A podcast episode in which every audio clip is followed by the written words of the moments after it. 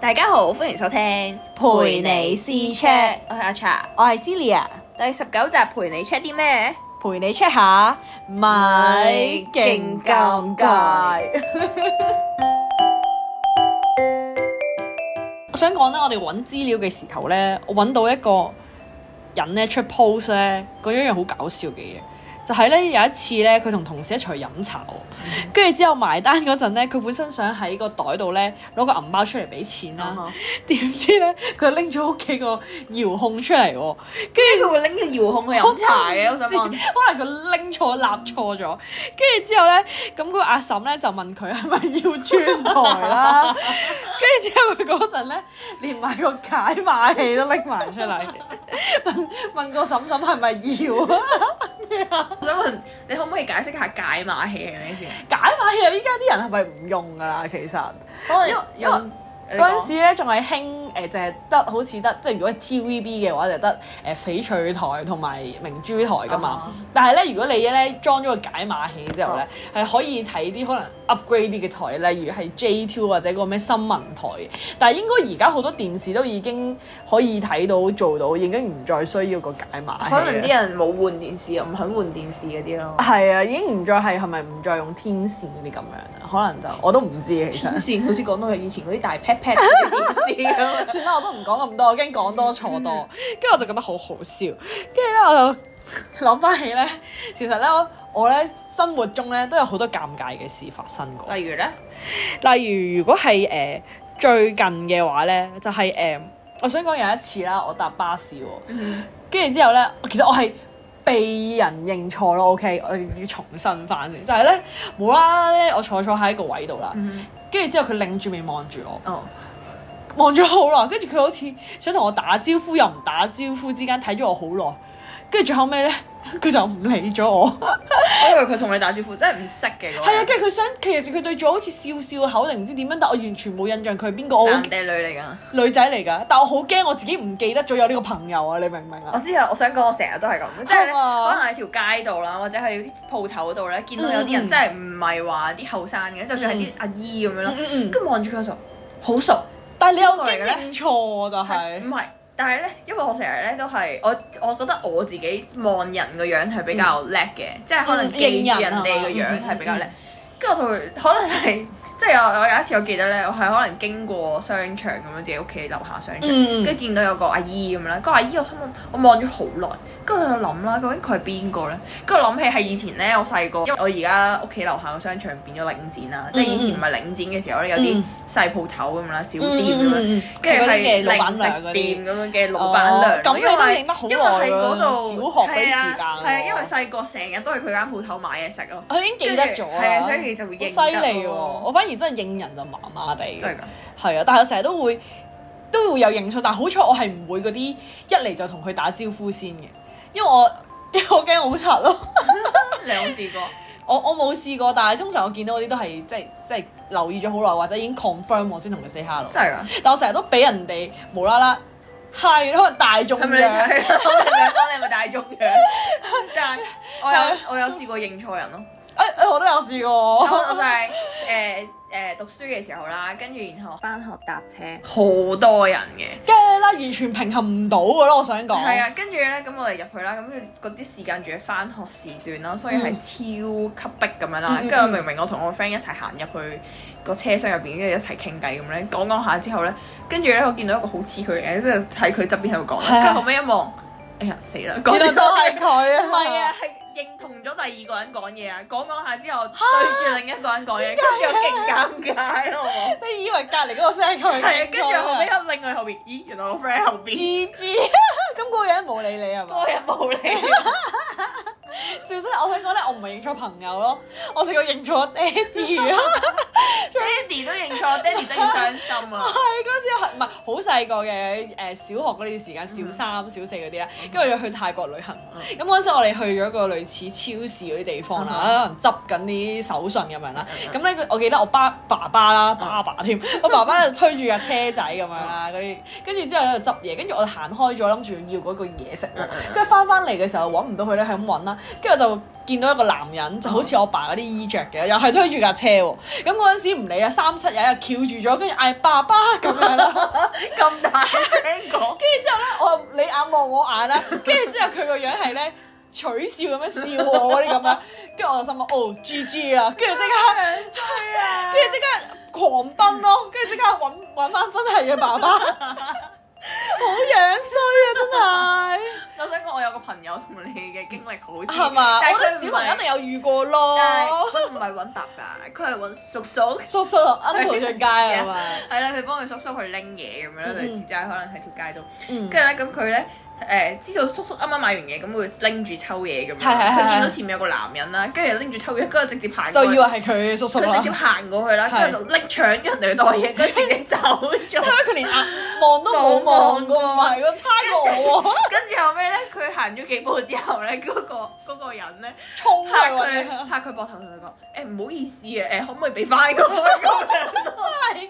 佢嗰陣時先望到原來唔係咁， 跟住後尾佢 望一望先發現，咦原來唔係佢阿叔嚟尷嘅，尬到爆啊！真佢係，搶人啲人哋唔講以嘢，為佢偷嘢喎，到時黐 佢搶嘢咯，線，超好笑。搞笑！咁佢叔叔嗰陣時有冇見到呢個情況啊佢？叔叔應該喺後邊偷笑，我完全冇諗過幫佢 咯。 好慘啊！真係笑死，好搞笑啊！但我想講咧，如果係講尷尬嘅事咧，我覺得咧我啦，嗯覺得放屁係最尷尬咯。哼，即係點啊？喺人哋面前放大即聲係你有嘅，冇試過咧？即係講嗰下嘢咧，無啦啦講半聲。 我有試過。因為咧依家翻工嘛，跟住咧個 office 係圍住，即係大家都一齊咁樣啦。跟住我覺得咧係忍屁真係好辛苦咯，你係咪經常係咁？即係個肚或者胃唔係咁好啦，好多氣啦。跟住咧成日都好想放屁，跟住就焗住要走入廁所先可你以放屁。可能同人哋講：誒唔好意思，等我一 陣，跟住衝走咗。但係有陣時忍一下咧，即係可能嗰陣時嘅胃氣真係太多嗰啲咁樣，講啊噗一 聲，真係大隻， 扮冇嘢，係 扮，冇嘢，扮聽唔到有其他聲，但係真係超級尷 尬。咁嗰個人有冇皺味？誒嗰個人係大家停咗一秒，跟住仲要講嘢扮冇嘢，我諗咁大個，大家成熟嘅都慣嘅。跟住同埋咧，我啲老細咧係鬼佬嗰啲咁 樣啦，跟住之後咧，佢哋係做啲咩都扮冇，即係覺得好正常 咯。即係譬如有陣時講下嘢，佢都會放屁，跟住我真係好尷 尬。你記唔記得我之前講 過 有個同事你啲同事啊，啊，成係係係成日都會放屁噶 嘛。放屁救命！仲要拮佢個攞屁，真真係救命！啊！即係老一輩嗰啲係咁，但係我哋啲好尷尬噶嘛，即係即係後生啊，因為未係結啊過婚。係啊，跟住啲人話咩結咗婚啲女人係已經唔理嘅啦。係咪因為可能已 經捱過咗？係要面嗰啲時間 係嘛，跟住覺得哇超尷尬真係，跟住同埋細個咧有一次咧誒，即係去嗰啲 cam 啊哦，跟住嗰陣時唔即係冇屋企人睇住啦，唔知道要去清咗廁所先好上車嗰啲咁樣 啦，我嗯哋嘅嗰啲路程都長嘅哦，跟住之後就去到一半，即係本身諗住忍住忍住，即係忍唔住啦，真係要賴啦，真係要賴啦，跟住就要舉手，嗰下真係最尷尬啦，唔好意思啊，我想去廁所嗰啲咁樣啦，都唔會就係好尷尬細個啫。跟住就記得佢就係落咗去買一個餐廳嗰啲，嗯就即刻俾我哋去廁所嗰啲咁樣。即係你係老，你係同老師講我忍唔到啦咁樣我。係真係忍到其實忍到最盡嘅時候，我先舉手咯，因為你好樣衰嘛，你冇勇氣啊嘛，你明唔明啊？但係如果你真係唔小心賴咗，仲尷 其實尬。我都好驚，我都夾實個大髀，你知唔明嗰張急尿嗰啲啲表情全部出晒嚟嗰啲啊，打起晒雞皮嗰啲。係老師啊，啊，應該應該係老師啊，其實係我都唔記得咗啦。啊總之係有個大隊嘅人啦，我哋好模糊啊嘅，但係我最記得就係急尿呢個情況咯，Oh 即係咁細個嚟咁你係講，咪唔夠膽再忍尿忍得咁耐？或者我會去所有嘢都會去定廁所先咯。呢個係一個教訓 之後，就好似好似你覺得搭小巴咧，係咪啲人咧？我之前上網睇過話咧，即係嗌落車係最尷尬嗌落車，我係因為唔識路咯，即係我係有少少路痴 嘅，係嘛？所以咧即係去到某一啲村落咁嘅位置啦都唔知係唔係係啦啊，？跟住我我因為我有試過去我 friend 屋企啦，係係係。跟住佢就同我講話誒，你過咗第二條柱咁就嗌啦咁樣咯。啲邊度第二佢條係 講咗俾我聽，佢嗰個嗌嗰個名，即係落車個名係咁樣叫名。跟住我第二條柱，呢度有條柱，呢度有條柱，究竟邊條係第二條柱啊？其實我去過㗎啦，但係但係唔記得但係我咗，其實因為我細好似認唔啊到啲路嘛，唔係呢啲係咪喺村入面、圍係啊村入面定係點樣？即係類似係嗰屋村啲啊哦屋，即係村咯，即村係係啲僻僻啲嘅地方嗯啊嗯嘛。嗯，咁你都唔熟，你點會知我就係唔啫？識同埋咯呢啲位個個都一樣啊啦，你唔講係咩？村嗰啲位，係啊，都係圍住條妹三層高、三層高、三層高咁樣樣。跟住就係唔得咯，唔識咯，跟住我就唔夠膽嗌咯，我唔夠膽嗌係呢個咯。如果我識路嘅話，我係夠膽嗌嘅。哦，但係我覺得咩人唔使係啦鼓唔起勇氣啊嘛，哦啲人話真係好尷尬咁樣嘛。唔使啦，而家要如果你識路嘅話，嗯嗯嗯而家好多小巴轉晒撳鐘㗎，你只要撳鐘咪得咯。哦係啊係啊，但係係咯，同埋我食最醒，我覺得醒嘅就係咧，誒話誒同個司機講定先。 我都係一上車係係，誒唔好意思啊，司機係係啊咪去邊度邊度邊度啊係啊咁樣咯，跟住就會記住咯。因為之前咧去行山嘅時候都係唔知啊係啊係嘛啊係啊，佢話誒司機想問下誒可唔可以到邊個站就叫我哋落車 啊嗰啲咁咪樣，有啲司機都好醒㗎，我想講小巴咧，佢咧可能某一條線啦，咁特佢係。別多人特會上別落係啦，嗰特啲。別係嗰啲行山路線咧，嗯佢又見到好多行山，佢就會啊咩咩站到啦，咁行醒得啦，咁嘅，樣 因為佢費事係一啊陣間咧又俾人話咩，係啊做咗做咗，你唔同我講啊，係咁啊樣嗰啲係係啊，啊，好超笑搞笑，同埋我係誒誒，我公公都係住村噶嘛哦，跟住之後我咧成日每逢星期日都要去探佢嗰啲咁樣啦嗯，已經係連，所以我覺得咧嗌落車咧對我嚟講就唔係好尷尬啦哦，我都話咩誒前面路口有落啊唔該嗰啲咁樣，係啊，我想講咧，成日都嗌咩前面路口有落啦，係跟住然後咩咩巴士前面巴士站都幾十個巴士 係站，我想講其實啲小巴司機好犀利咯，其係啊實所以即係佢會知你講乜嘢係啊，我咯。想講咧，即係有陣時咧搭嗰啲小巴咧，嗯你咧側邊咧可能去到真係村嗰啲位咧，嗯佢係得一個牌兩個牌咁樣，係啊係啊你就可以淨係嗌見到嗰個牌就嗌嗰個牌嗰個位係啊係置啊，就同俾埋你有啲落冇㗎嘛。牌噶嘛，全部村隔離全部係草啊，跟住咧嗰啲咁有一樣次咧，我就係好無聊，因為我成日都會搭同一條線咁樣啦，嗯嗯嗯，跟住好無聊，一聽人哋嗌咩站咁，喺度喺度望 啊，跟住然後佢可能嗌唔知咩咩，即係可能收車場咁樣，跟係係住然後一望，哇咁細只個，咁細隻字同埋咁細個牌，跟住見跟到住知咁係收犀利車，嘅可能佢已係啊經熟到呢一度就係收車場，嗰度就係但係因為咩同一個路口嗰啲係啊，咁樣因為可能同一個地點其實可以嗌好多個唔同嘅名噶嘛。係啊係啊，真係㗎。好好笑喎，因為咧，其實咧，我公公嗰個村嗰度咧，佢對面咧，其實係有間類似，我唔知係嗰啲係鋪或者係啊啊係咯，誒有名咁樣啦，啊間公司名咁樣啦。好多人咧，新嗰啲人咧就嗌嗰間公司名啊咯啊。但係我哋係舊嗰啲咧，因為以前係冇呢間公司噶嘛啊啊，嗰棵咁就樹係嘅唔係嗌路路口啊，或者係大樹下有咯真咁樣咯㗎，。 真係有大係樹啊下，因為咁啱有涼亭咁樣啦，通常涼亭隔離就有棵大樹，你知村嗰啲咧哦，所以就有有有大樹啦，啱啊，你真係啱咗。跟住有路 口啦，有嗰間鋪，有間公司啦，所以咧有好多唔同名，但係啲人係好犀利，唔明點解可以知道咯。係咯，係超啊，犀利喎，超犀利啊佢冇一個特定站，因為因為你出又邊唔係咧，唔似巴士咁樣嘛，啊因為即係新界區嗰啲。跟係住因啊，為你出去咩誒旺角啊或者港市島嗰啲區都嗰啲係啦係咧，唔係啊市啊都係嘅，但係市區嗰啲好多都係有站噶嘛，嗯或者你沙田都好啦，佢係有啊站係一個站有一個站站係噶嘛。係。但係呢啲真係好犀利，我覺係得啊做呢邊嗰啲，啊所以係鄉，即係鄉村嗰啲都真係好犀利，真係啊，啊！好搞笑啊！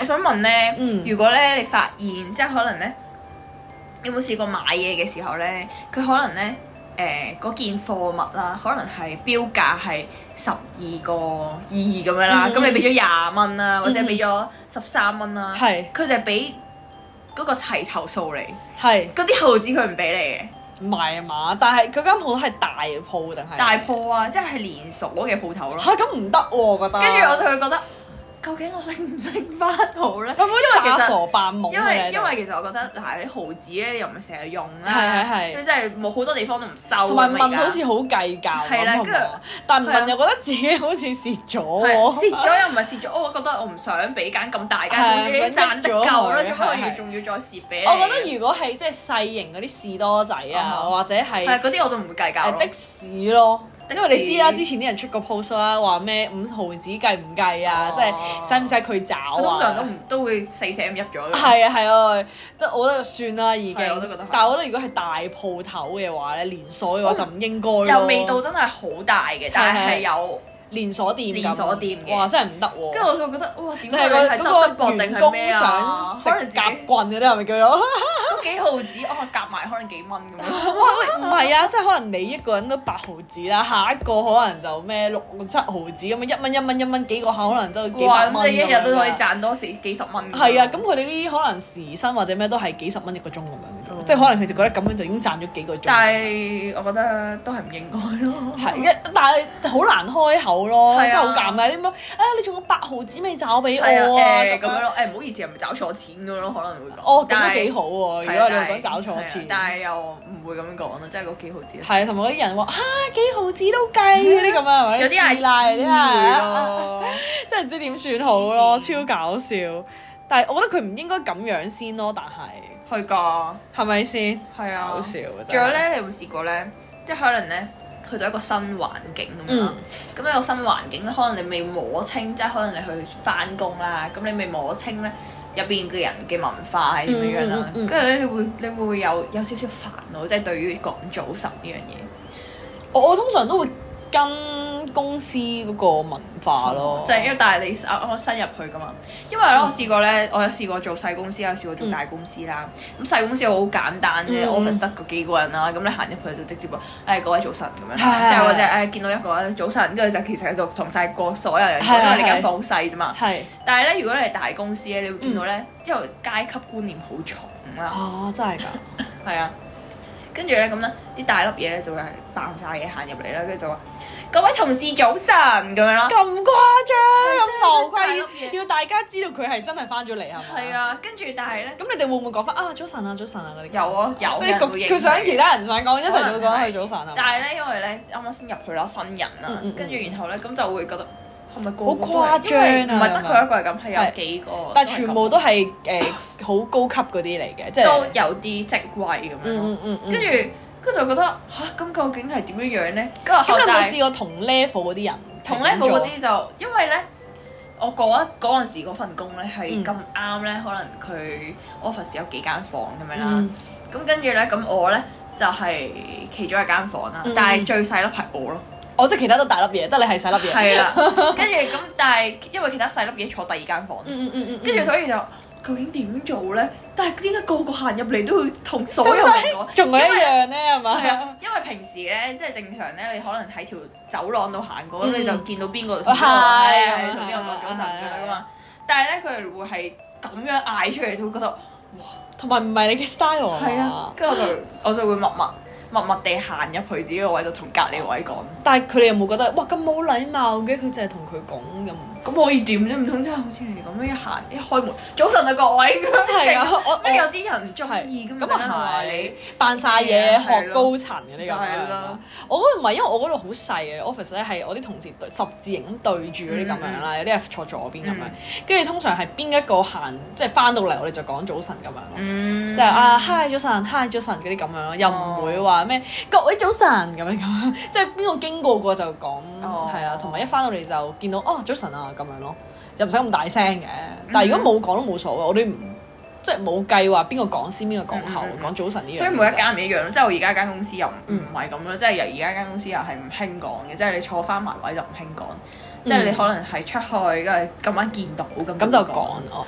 但我想講咧，誒間公司最奇怪一樣嘢就係我，不過前同事走咗啦，不過佢都係有啲怪怪地嘅，嗯就係咧誒有一次可能係我唔記得，可能中秋節定唔知咩，總之有一日節日係要翻工嘅，唔知倒數啊定係咩啦。跟住之後咧，咁我咧就有一次坐咗喺公誒，總之有一個位咧就同佢哋唔係一齊坐咁樣嘅。咁我以其實一直以嚟咧放工咧我都唔講拜拜嘅。哦，跟住之後咧， 跟住佢有一次就係我走咗啦，跟住佢就喺 WhatsApp 度講話，哇你咁冇禮貌嘅，誒、你都唔即係唔講咩中秋節快樂定唔知，總之係除夕快樂嗰啲咁樣之類嗰啲咁樣啦。即係你坐最出嘅，係啊，嗰陣時坐最出嘅嗯哼，跟住之後我就冇冇理到，跟住就走，因為即有啲係人唔係同一間房嚟嘅。唔係同一間房嚟嘅，跟住就誒、總之有啲人又唔喺位啊嗰啲咁嗯嗯樣，嗯我又同呢個同事其實唔係好熟嘅，但係咧哦嗯就啱啱入職冇耐嘅嗰陣時係，跟住咧就誒、就走啦，放工嘅係，跟住之後就話我冇禮貌啊，我點解唔講咩中秋節快樂定唔知咩快樂咁樣，我就覺得好奇怪，你哋都冇同我講啦，點解我要走入嚟，特登走入嚟同你哋講話咩中秋節快樂啊嗰啲咁，尬喎你喺出邊都唔同房係啦無啦啦走出嚟要我好咁似講好做作。係啊，就係勁誇張，同埋我啱啱入職，即係好低調為主噶啦哦。嗯一陣間話，哇，佢想點啊？咁大聲講嗰啲咁咁想樣，擦鞋啊，係咯想博人眼球。係啊咪係咯，即係我心 諗呆晒啦，跟住我冇應到佢咯，佢喺 WhatsApp 仲喺個大 group 度講咯。 Oh my god！係啊，佢真好係俾晒尷，尬啊！佢係俾晒所有人知咁老樣。細都知喎，係啊仲要話你冇禮貌啊！但係係，啊，跟住今日我個個都覺得你冇禮貌。係啊，但我唔見得佢有同我講咯。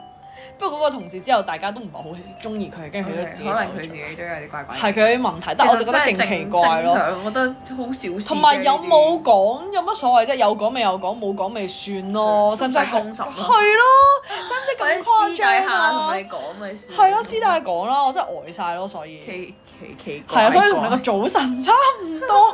總之呢啲稱呼嘅嘢咧，真係講即係依家知道就係哦講多好過唔好啊係做真係因為嘅，禮多人不怪係啊，我都想講係啊嘅，我好醒我真係長輩都啊係想講呢啲真係。係啊，真係唉，好慘啊我。但係我想講講起打招呼啦，嗯嗯嗯我想問咧，如果咧你咧咁啱喺街邊見到一個唔熟嘅人，你會唔會主動 say hi 啊？嗯唔係唔識嘅，識識嘅，嘅。但係唔熟嘅，但我係咪同佢迎頭相望，定係其實係遠遠地咁樣嘅？定係真係望眼對眼咁啊樣啊咁㗎又啦冇眼對眼。我但係我想講，有啲人咧係可能見到啦，見到你咁樣啦，嗯即係你可能覺得啊，我可以同佢打招呼，即係你會自己知噶嘛。即係有啲人我我可以同佢打招係係呼， 係或者有啲人係我誒唔想同佢打招呼咁係樣啦。啊 有有有有有。跟住然後咧，咁有啲人咧，你會 feel 到，我、可以同佢打招呼嘅。我諗住同佢打招呼嘅時候咧，佢咧會扮撳電話，好明顯係扮撳電話咯。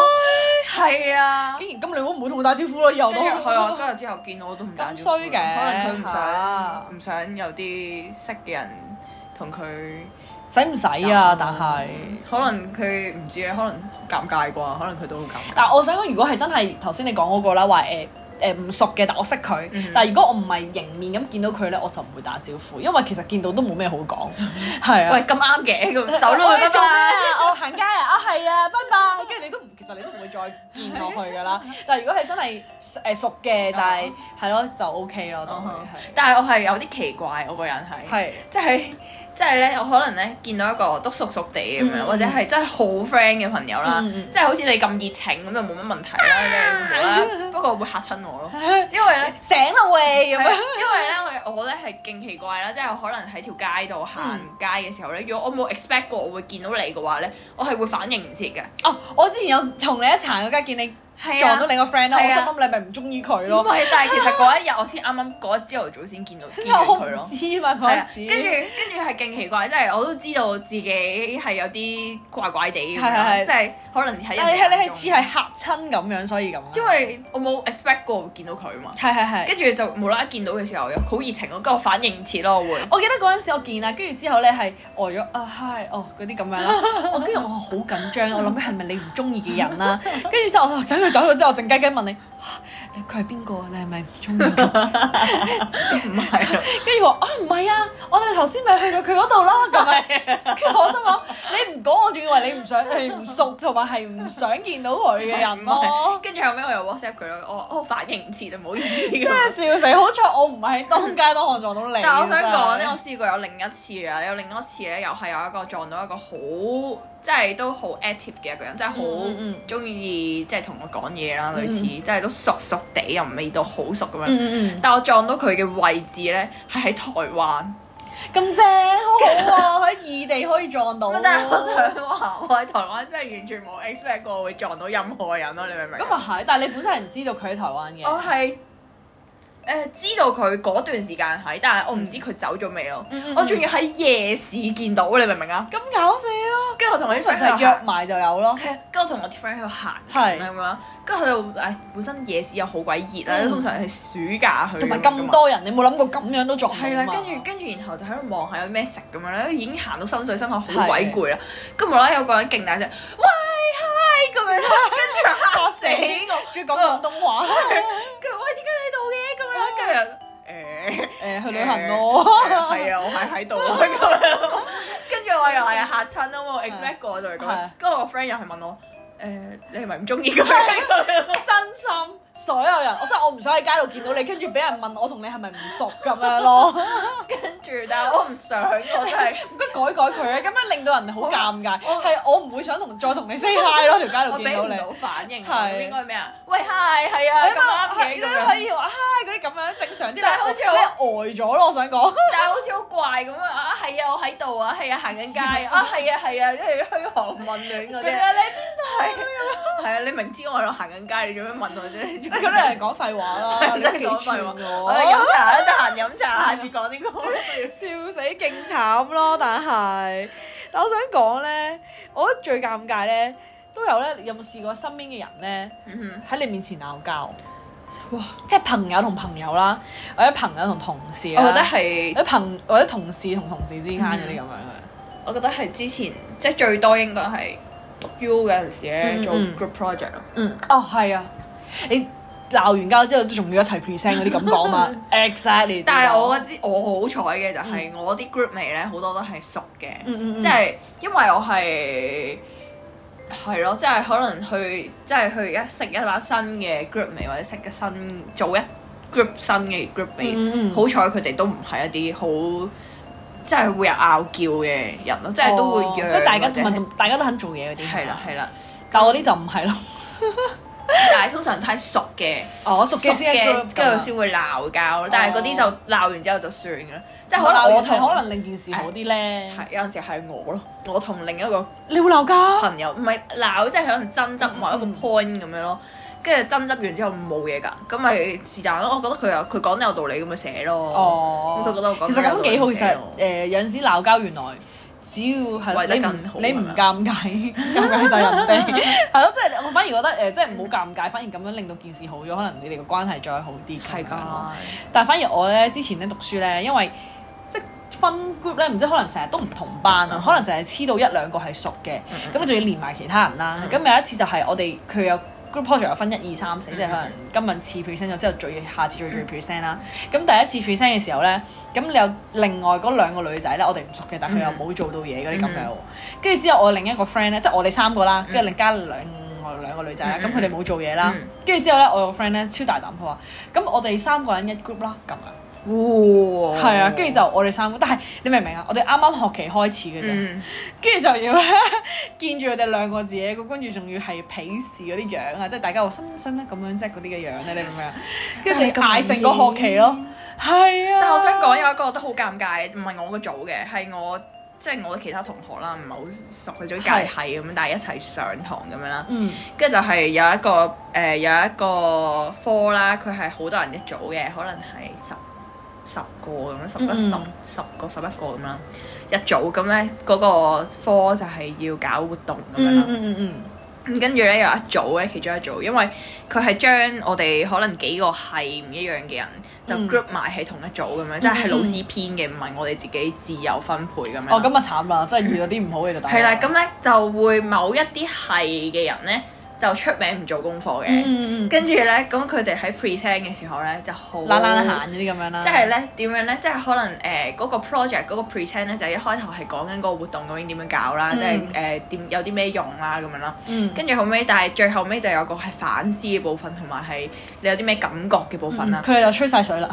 係啦，跟住因為佢誒個某嗰啲係嘅，即嗯係係唔做嘢嘅 free rider 咧係，就冇做過嘢嘛，係所以咧。佢就可以做呢 part 啫，係啦，跟住咧咁，但係咧，佢嗰、個即係主力即係做好多嘢嗰個人咧，係就直接喺 present 嘅時候就講埋出嚟咯，就係話係啊，某一啲係嘅人咧係唔肯做嘢咯，所以我哋就係得咁多嘅啫。你聽下佢哋係想講咩誒有咩 reflection 啦咁樣咯，跟住咧。跟住係老師喺度噶嘛，係係全部人喺度食花生咯。 Oh my god！但係其實你哋 present 得 O 唔 OK 嘅最後尾？唔係我嗰哦組唔係你嗰組，隔離哦組隔離組嘅。但係其實佢啲資料水好少，唔係咁好做得，定係點樣？唔係啊，只不過佢哋想督灰同想投訴。哦，但係其實都做得好好嘅。係啊哦，唔係我唔知做得好唔好。咁好尷尬咯，咁好尷尬啊剩低嗰咁，所以嗰啲唔同係嘅人佢咪話我哋聽下佢嘅 reflection，但係佢哋都要繼續 present 噶嘛。跟住咪佢哋嗰幾個係吹水咯，吹水之後，跟住後尾，但係完咗之後，誒、老師係有揾佢哋傾偈，係、哦，即係話了解一下情況咁樣咯，所以都幾尷 尬， Oh my god！咁佢哋 reflection 講咗啲咩啊？我哋會誒努力嗰啲咁樣定點啊？類唔似記得咗，但係佢哋係都尷尬，佢哋個樣係尷尬嘅，定係點？但係覺得冇錯咁樣。又唔會覺得冇錯嘅，但係應該都冇辦法咁樣咯。啱啦，其實我覺得應該需要應該要咁樣咁樣做，啊同佢講真係好嬲咯！如 果係，真係啊，冇啊！我哋最後尾已經冇俾呢啲事發生啦，我哋已經係一開始已經切割咗啦，我哋已經係咪？係啊，咪就係我哋三個同兩個嗰個哦咯，佢哋佢哋自己 present 咯，哦，咁就算啦，唔啱係就啊，好算啦搞笑啊，你有冇試過咧，係俾人嗌錯名？啊，我試過俾老師嗌錯名，我想講我細個就係俾老師嗌錯名，因因為為咧咧，老師先會嗌錯人名嘅啫。因為咧我個名咧係有兩個字好似樣嘅，嗯即係個名兩個字好似樣咁啦。咁啊老師咧就好中意嗌錯喺誒十個有，即係細個啦，小學嘅時候啦嗯嗯，嗯十個有七個老師都會嗌錯個名咁啦。嗯，咁老師可能嗌誒陳小明咁樣啦。係係咁係，可能佢有陳小明嘅時候咧，佢嗌咗好多次，咁佢明明係我唔係姓陳，咁我姓我姓李咁樣啦，係跟係住佢係咁嗌陳小明喎，跟住我話我咪唔認佢咯，咁佢係嗌錯個名係咪？跟住佢係咁嗌陳小明、陳小明、陳小明咁樣啦，跟住後尾咧咁我唔認啦，跟住係但係我最後係我冇我冇嗰張係，紙到或者係咩啦，係跟住然後咧佢就個老師反拗翻反話翻我咯，佢話。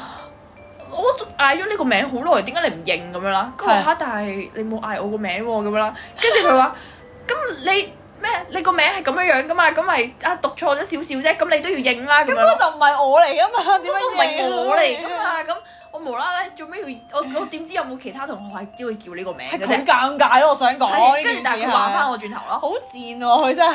我真係 O M G。 冇啊，通常因為我個姓咧係即係可能誒 N 同 U 好似咁樣啦，咁我成日讀錯咗我個姓咁樣，哇！咁真係唔係我啊嘛？ 我就係用手寫嘅，因為我手寫可能寫得唔好啦，寫得樣衰啦，跟住話我，跟住又係咧剩低咧得翻我一個啦，幾尷尬。跟住之後我話我冇啊，咁先咪嗌咗呢個名咧，做咩唔出嚟？個都唔係我個名 喎，即真係同係。我差唔多。係啊，但係就佢就冇講話乜嘢咯，係啊，因為我真係佢知冇話你，佢有嗯因為話佢知道自己讀錯嘛，係啊我好嬲啊，因為老師唔肯認錯嗰啲。咁衰格嘅。但但係老我師想講咧，係除咗呢個老師之外，因為其他老師都有嗌錯啦，即係之係後，跟住後尾佢哋嗌嘅時候，我都有係啊係啊，跟住舉手咯，點名嘅時候，以前點名係要舉手噶嘛，係係係跟。住舉手係啊係我啊係我啊，但係我唔係叫呢個名咁樣，你直接同佢講係係乜嘢係啊啊？係啊會跟正，笑死！但係都會尷尬唉算啦，應該係嗌我嘅你咁樣 咯，但係我覺得咧，誒，你有冇試過咧去誒嗯朋友屋企啦，或者係有朋友整嘢俾你食啊啊嗰啲咁樣，或者朋友屋企人整嘢俾你食啊啦，佢問你好唔好味啊嗰啲咁樣，但係如果係唔好味嘅話咧，你焗住都係好尷尬啊，係啊，我焗試住都嚟講過好唔好？因為我試過咧係有個朋友整個蛋糕俾我，嗯即係唔係生日蛋糕係，Oh my god！真係唔係咁好味，但係你見到佢誠意拳拳咧，跟住我就覺得啊幾好食啊 咁樣。 好假啊！呢個人，不過誒、呃就 誒、呃甜咗啲啦，咁樣咁樣啦。我試過係屋企 人啊，即係係朋友係嘅屋朋企友嘅屋企人你去咗佢屋企煮食完之後飯係啦， 哇！跟呢住個屋企人更加唔推都可得啦。跟住我心諗哇長輩喎，係啊佢問你好唔好食，跟住我心諗普通同埋好食係咪都要講好食唔啊？係錯啊哇幾好食喎！哇好味喎呢個咁樣即係其實鹹到死咁樣係咁嘛？又冇嘅，都正常嘅，但係但係你咁樣啊問到咁都好難 講住唔要好 say 食 yes 啊真嗯係跟係住。有個有試過有第二次啦，有個長輩好搞笑，佢就會話好唔好食啊？好食食多啲啦啊咁樣啦，跟住我話好食啊咁樣啦，跟住我飽，啦，跟住咁又冇，跟住後尾佢就話係啊，其實我咁樣問你都係想你話我 好食啫，咁樣好但 係佢真係好食都㗎。 OK 嘅好似但係。啊我想講上次我個 friend 係咧，佢係整嗰啲誒嗰啲叫咩咧誒 mousse 蛋糕啦啊，哈咁要落魚膠粉㗎嘛，啊係真係食到成嚿魚膠粉出咗。Oh My God！我想講嗰啲咧，嗰啲嗰啲嗰啲暗黑料理啊，真係好恐怖。成嚿我呢個我話呢個咩嚟㗎？啊唔好意思啊，個魚膠粉俾我。 咁佢又拎出嚟俾你食嘅，點解？啊佢唔知道你用哇！點解做嘅時候會唔知嘅咩？唔知點 解冇問我。佢佢好恐怖。搞到我真係好感住嗰陣時，其實我個 friend 係唔係好唔係好 friend 嘅，真哦係，OK 純粹係真係啱嚟，總之係咯，啱啊啱新識嘅，啱啊啱新識冇耐嗰啲咁樣哦咯。但係跟住之後，因為知道我生日，跟住就整嘅，就係咁好心思，但我冇理由講佢㗎。啱啊！係跟住之後，下次我就啊，其實唔使整都得啦，咁辛苦 咁樣，真係好即刻推搪，知道佢煮嘢食 唔好食，唔係係。好炸咗個廚房。係啊係啊，搞笑。啊但係我想講咧，我都試過咧，係可能咧，你有冇見過有啲人係冇拉褲鏈？我成日都誒點講睇戲嗰啲就會有見過咯。嚇睇戲，係啊，睇戲成日都笑話咩誒冇拉褲鏈啊，即係嗰我啲我貨搞 get 即嗰係嗰啲啲啊。廣告啊，嗰係啊啲係影啊片啊嗰啲係人啊。。但係我想自己就講，冇咯。真係㗎，我係啊有試過我嘅朋友有咯，即係你喺條街度見到，你梗係唉都唔好意思去揾嗰個人講啊啦。即係，但所有人都睇住嘅。咁又冇所有人都睇住，可能係呃誒喺條街度，可能見到有啲、有啲人冇拉咁樣啦。咁嗯係但係你又唔好意思行去前面同佢講啊，即係可能嗰個係男人嚟嘅，嗯哇同佢講，唔好意思啊男仔先真生咁係尷樣，尬你你冇拉褲鏈啊咁樣又 唔會男仔咁真講，係我唔敢同佢係講啊我唔好咯真係同埋唔緊街邊要咧，佢有底 褲噶嘛。我唔想見到 佢條恩啊打 O K。 OK OK，但係咧，我如果係我嘅朋友，我會同佢講咯，即係我可能會喺佢耳邊細細聲咁同佢講，可能你即係帶你去越 誒叫離佢開誒姑姑嚟啦，係嗰啊啲咁樣係啊係跟啊住你冇開拉褲鏈啊，你嗯知唔知啊咁樣咯。 好冇試過喎，真係。真係咁樣，跟係住啊大家勁尷尬喺度笑咯，咁 咁勁尷尬。 你都有試？ 過？我冇試過，哦哦但係我誒、我係見到佢咁樣，跟住佢就好尷哦哦哦你個尬咁 friend，你笑。個 friend，係啊哦冇錯好搞笑超好笑。但係尷尬嘅話，我係試過咧，細個嘅時候咧，你喺喺架 lift 度，你搭緊 lift 嘅時候，嗯我會喺度唱歌，好大聲咁唱歌，跟住點知一去到自己屋企嗰層，一打開嗯咧，係你嘅鄰居咧就即刻靜咗，呃即係笑 到啊我都想講我有試過，我你想都有講笑，係咪？呢個我覺得搭 lift 嘅人一定會有試過我想咯講搭 lift 唱歌係真係好正㗎。係啊，仲要自己嘅世界咁樣係啊係啦啊，跟住超大聲喺度唱歌，點知係啊一打開係啊係啊門撞到識嘅鄰居，佢就啊叔叔你好咁樣，其實我唔好掂過，樣。所以但我都到依家有陣時都會喺 lift 度唱歌我咯而，家少咗好多，少咗好多。係係啊啊喺度展現你嘅歌。係啊，仲要高音 飆高音，一陣間搞 lift 震。啲人心諗邊度嚟嘅播音好難聽㗎。大家 lift 係咁喐噶嘛，佢都唔知係邊一層嘅人。咪睇望住咯，望住邊一層出咧， 即係就知道係嗰一層嘅人，咁高一層， 再行樓梯落翻嚟，咪黐。笑死！但係咧，我而家醒啦，一因為我都住得 O K 高咁樣啦嗯，可以唱一陣先，差唔多去到自己嗰層啦，就唔好再唱 啦，如果就會俾人知噶我 啦。想講咁大聲，去到幾多層都聽到嘅。跟住我就哦唔係我喎，哦係咪你隔離嗰啲 人？可能係隔離鄰舍啊嘛，唔喺 lift 入唔邊係我喎，扮晒笑死嘢。好搞笑。我想講咧，仲有咧，就係咧上翻學嘅時候咧，有陣時咧見到有啲同學或者有啲老師咧做咗啲狗尷尬嘢，真係好尷尬咯。例如咧，啲老師好擦下擦下嗰陣時 真係，有一個同學咧，佢咧唔知，即係佢係一個好貪靚嘅同學咁樣啦，即係成日我哦而家都講同學係啦，嘅，好講講同同學學，你估下係邊個？或者可能你聽過。咁多柒嘅。咁咧，佢咧唔知點解啦，即係我哋有規矩，即係有規定啦，校服有儀容規矩嗯咁嗯啊，嗯即係可能一邊嘅衫要係咩白白色色咁樣嗯底衫。咁咧，佢嗰一日咧，唔知做咩無啦啦咧，即係着咗件嗰啲 bra top 啦， 嗯嗯嗯，即係冇女仔嚟嘅冇女仔吊帶嘅嗯嗯咁樣啦。嗯，跟住咧，咁佢佢就上堂啦，冇乜嘢，咁就冇人知噶嘛，即係可能 係咯，冇人知噶嘛，係咪嗯？跟住咁佢上堂啦，跟住咧上上一堂咧，無啦啦後邊嗰個人咧可能派嘢定唔知咩，跟住拍佢前面，拍佢一下，係係係拍佢一下膊膊頭，頭成個嘢跌咗落 嚟，Oh my god！跟住佢超尷尬，跟住即刻衝入廁所即，衝入廁所去搞咯，嚇！即係佢係冇帶冇帶噶嘛，係咪？即係好似撈咳咁樣嘅，啊係啊係啊但拍一拍膊頭啫喎，我都係唔知咯，跟住又唔係拍條啊帶，又唔係拍個扣，又應唔該係係拍咩冇冇掂到佢嚿佢嗰個。扣咁嗰個樣嘅，佢個 top 噶嘛，係跟住唔知點解咯，跟住喊嘅，佢有喊啊，佢有喊，佢有。喊啊，呢個笑啦，唔緊要，尷尬地笑咪算咯。尷尷尬地笑，咁佢喊本仲身係一更個加尷尬喎。佢本身係一個要面嘅女 Oh 仔 shit 嚟嘅，咁一所以拍佢嗰個朋友咪拍佢嗰唔知點個算啊咯呆咗咯，做乜嘢咁樣？ 有冇人知道佢着咁噶嘛？冇鬼知你內衣着咩咩？同埋翻學唔使搞到咁啦，啊就係咯，翻學好心理正正常常啦。咪係咯，使唔使咁樣啊？冇人望大家都唔使喊啦， 笑死！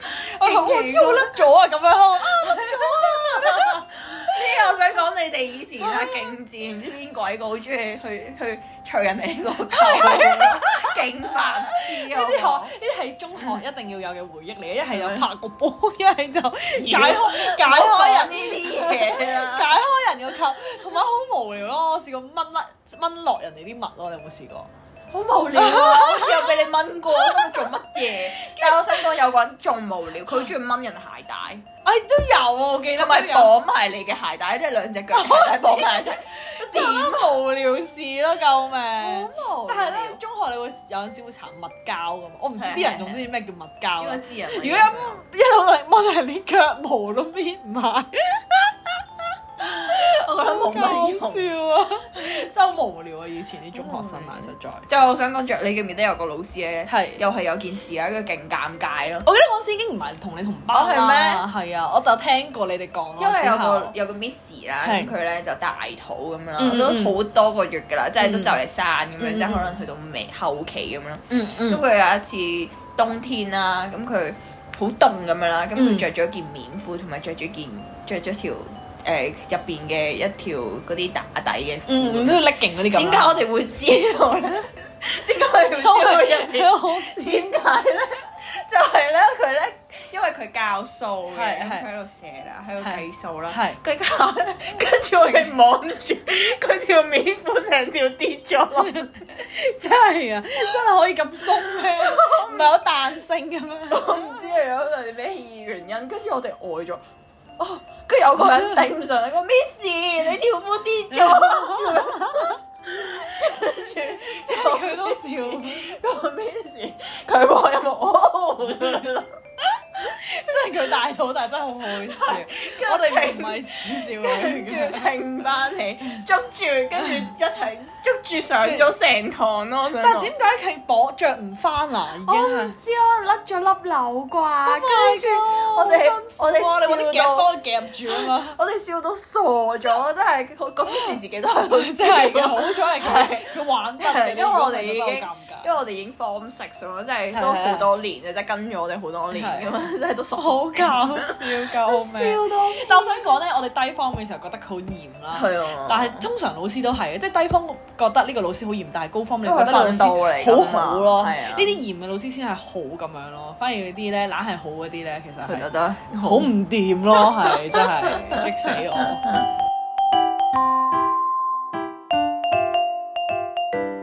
歡迎大家私 chat 同我哋講下，你哋有冇做過啲咩尷尬嘢呢？